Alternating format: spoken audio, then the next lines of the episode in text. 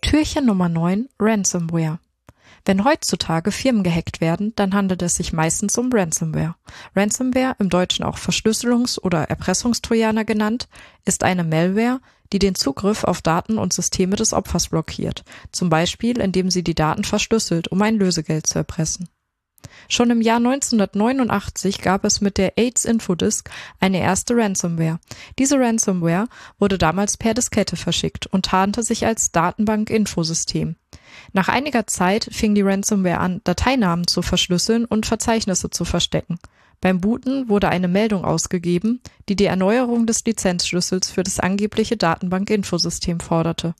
Dazu mussten 189 Dollar an die fiktive PC Cyborg Corporation gezahlt werden. Der Urheber, ein US-amerikanischer Biologe, wurde letztendlich gefasst und wegen Erpressung angeklagt.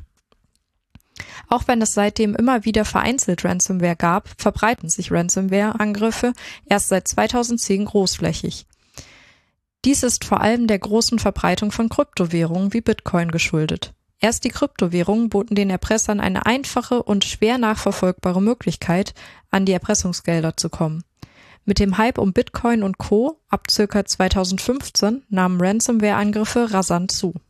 Zu den bekanntesten Erpressungstrojanern gehören zum Beispiel der BKA-Trojaner, Locky, CryptoLocker und WannaCry. Heute ist Ransomware ein hochprofessionelles Geschäft.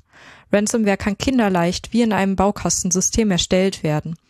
Die EntwicklerInnen verlangen dafür einen Anteil an den erpressten Geldern.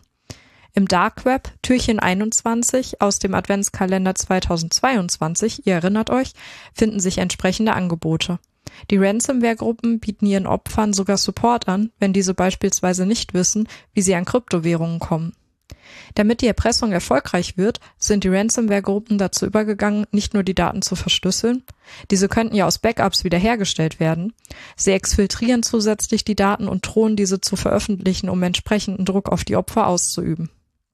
Die Ransomware-Gruppen kommen hauptsächlich aus Russland, China und Nordkorea. Letztere beschaffen ihrem Land damit dringend benötigte Devisen. Erstere haben oft eine Funktion eingebaut, die erkennen soll, ob der infizierte Rechner aus Russland oder einem befreundeten Staat ist, dieser dann verschont wird. So sichern sich die dort ansässigen Ransomware-Gruppen die Tolerierung durch die Behörden.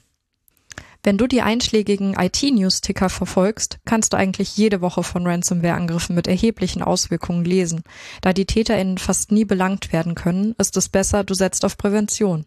Als Hörerin des Security Podcasts hast du dafür schon einen ersten Schritt getan.